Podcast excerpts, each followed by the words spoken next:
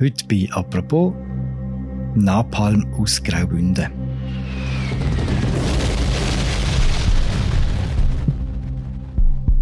Eine Vorgängerfirma von der Ems Chemie hat in den 50er Jahren Napalm entwickelt und auch verkauft.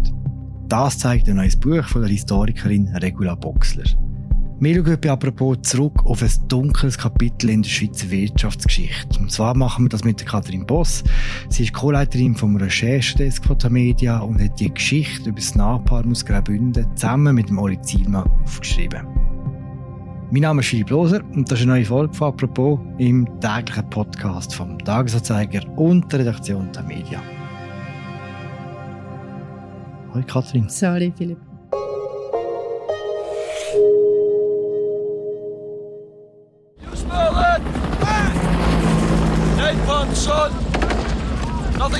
World smells like that.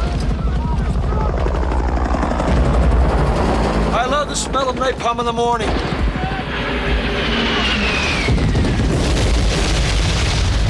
Haben gerade eine der berühmtesten Szenen aus der Filmgeschichte gehört. Sie stammt aus Apocalypse Now, im grossen Antikriegsfilm von Francis Ford Coppola.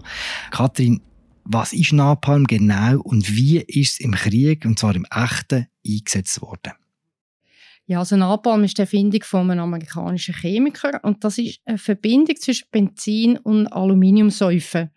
Der Name hat von diesen zwei Wirkstoffen Naphthen und Palmitinsäure.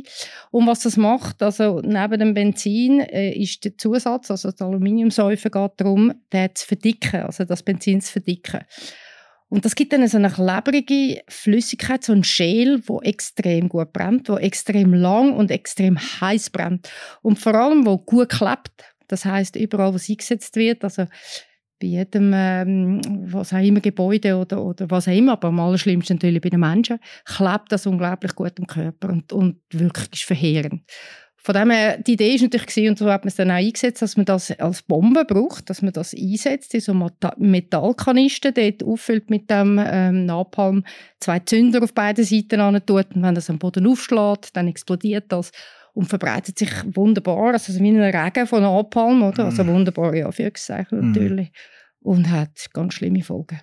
Aber Now spielt im Vietnamkrieg. Dort ist Napalm eingesetzt worden im Jahr und auch in anderen Kriegen in dieser Zeit. Genau, das ist aber eigentlich schon im Zweiten Weltkrieg eingesetzt worden. Also schon dort haben die Amerikaner dann in Deutschland, aber auch im Südpazifik eingesetzt. Ähm, es ist auch im griechischen Bürgerkrieg eingesetzt worden in den 50er Jahren. Und nachher genau, wie du sagst, also Koreakrieg und Vietnamkrieg, wo man es ja, muss dann in der Welt Bevölkerung oder in der Weltöffentlichkeit eigentlich bekannt worden ist. Vor allem durch das Bild, das man vielleicht noch im Kopf hat von diesen Kindern.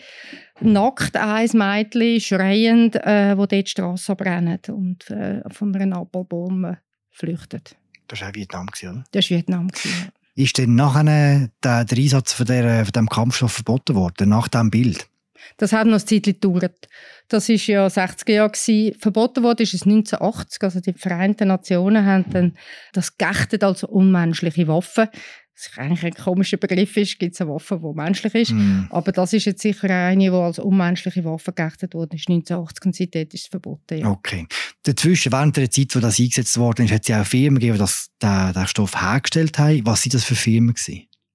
Also so ganz im Detail kann ich es nicht sagen, aber es ist auf jeden Fall in vielen verschiedenen Ländern produziert worden, also in Frankreich, in Holland, in den USA natürlich, also eine bekannte Firma, Dow Chemical, das kennt man noch vielleicht, oder? Die, das sind die, die das eigentlich im grossen Stil produziert haben, wo es dann im Vietnamkrieg eingesetzt worden ist. Mhm. Und in der Schweiz hat es auch Firmen gegeben, die das gemacht haben, oder?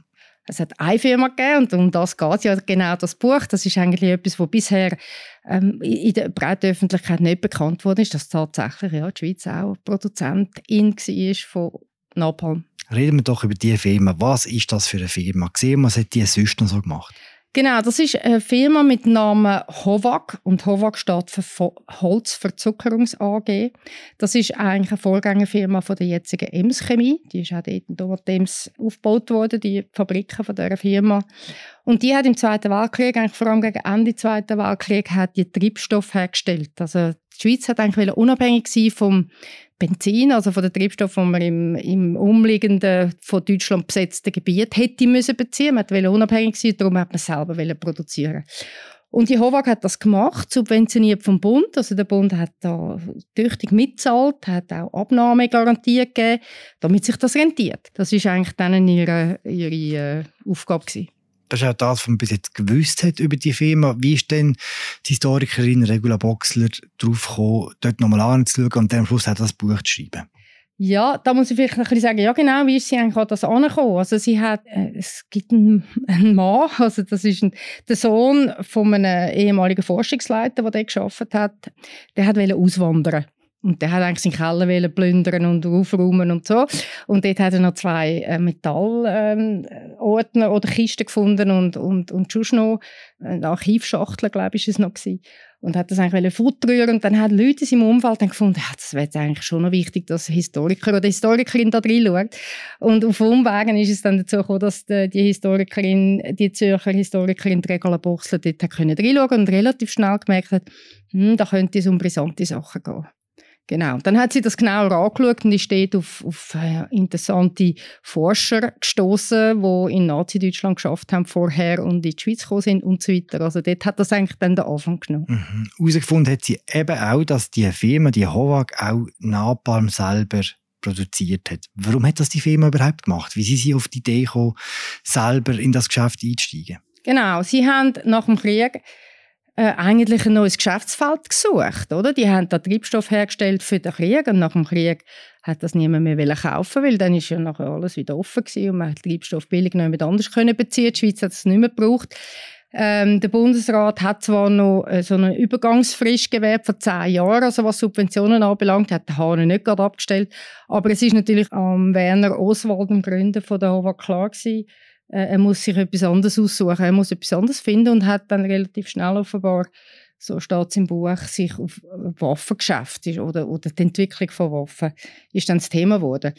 Und weil er ja schon eine Treibstofffirma hat und wir eigentlich Napalm bzw. eben Opalm, wie sie es dann dort genannt haben, in, in Ems, in Domat Ems, wenn man dem ein Verdickungsmittel zuführt, hat man relativ schnell eine wahnsinnig potente Waffe. Das heißt, der eine Teil haben sie schon in der Firma? Eine Art, ja genau. Und haben dann das Verdickungsmittel entwickelt und das finde ich auch noch eigentlich sehr interessant. Oder? Das ist nicht einfach Napalm, sondern das ist eigentlich das bessere Napalm, in Anführungszeichen. Also man hat eigentlich etwas entwickelt und Opalm genannt, das noch besser brennt, noch heißer brennt, noch besser klebt. Das ist so ein bisschen dass die Tests sind in die Richtung gegangen, die Entwicklung ist in die Richtung gegangen. So kann man es nachlesen, genau in diesem Buch. Das heisst, das Produkt ist eigentlich erfolgreich entwickelt worden, ist auch erfolgreich verkauft worden?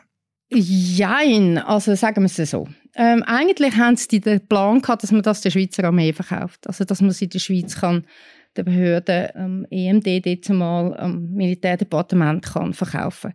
Das ist gescheitert nach langen Umwegen, da hat es Parlamentsdebatten gegeben und so weiter und so fort, hat der Bundesrat entschieden, nein, das wollen wir nicht, äh, ist uns teuer, das können wir anders beschaffen, wenn wir es haben.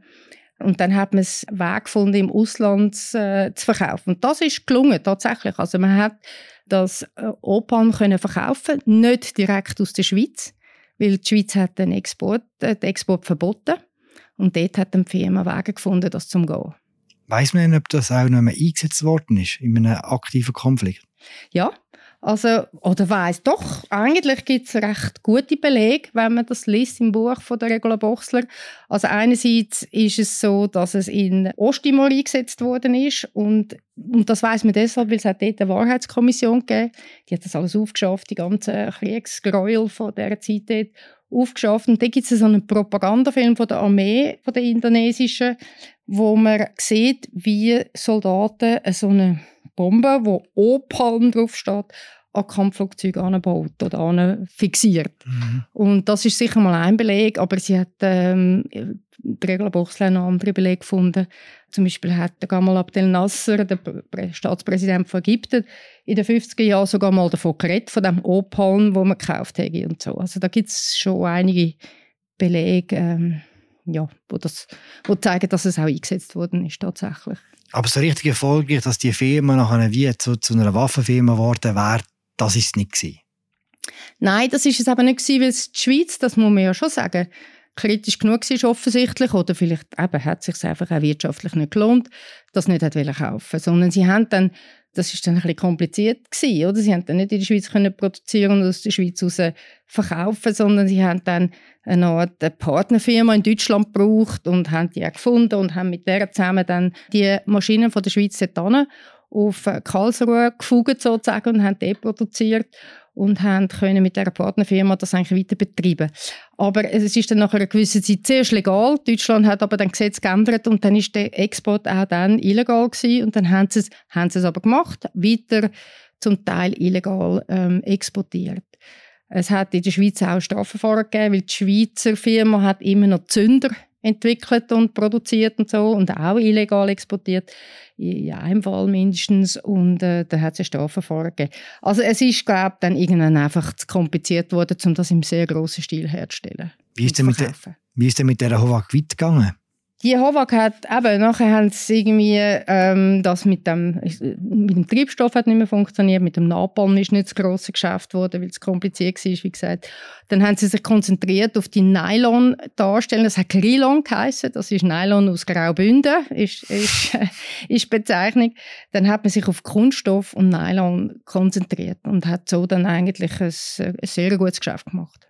Einige Jahre später hat nachher der Christoph Blocher die Firma übernommen, äh, hat das zu einem Imperium ausgebaut. Seine Tochter ist jetzt Chefin, Magdalena Martula Blocher. Wie haben die beiden reagiert, als sie von diesem Buch gehört haben?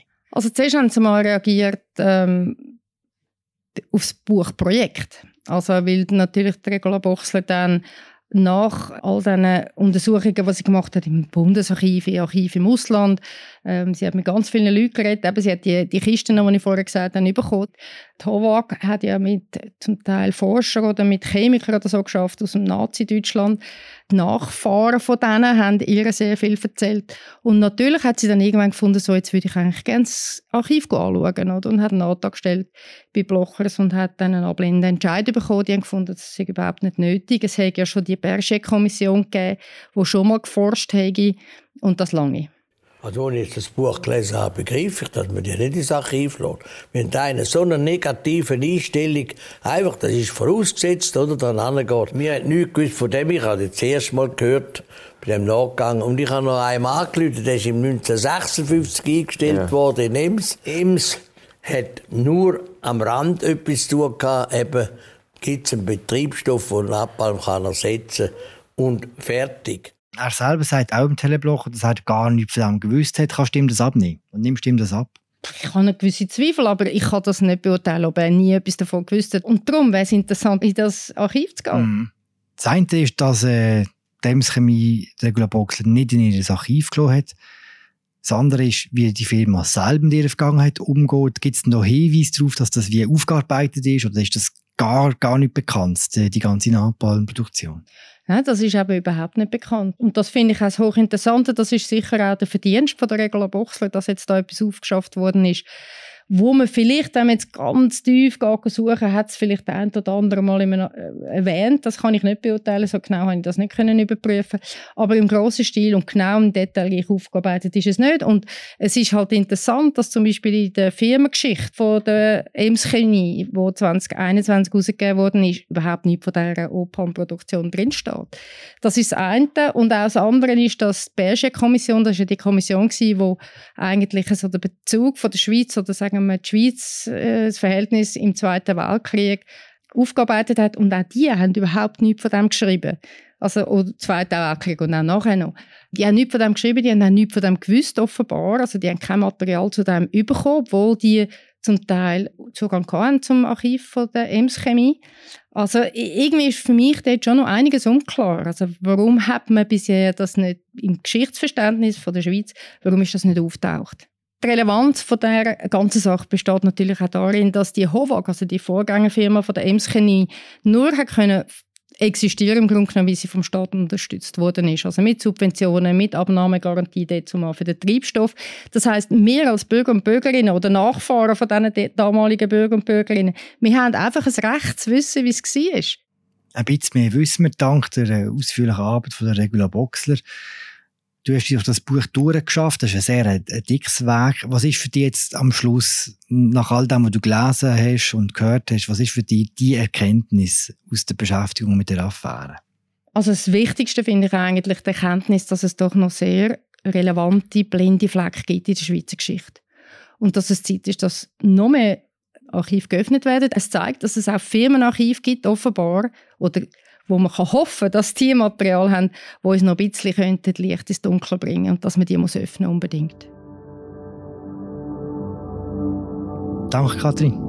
Danke dir. Das war unsere aktuelle Folge zur Napalmproduktion in Graubünden. Der Text von Oli Zielmann und Kathrin Boss den wir euch im Episodenbeschrieb verlinken. Danke vielmals fürs Zuhören. Bis bald. Ciao zusammen.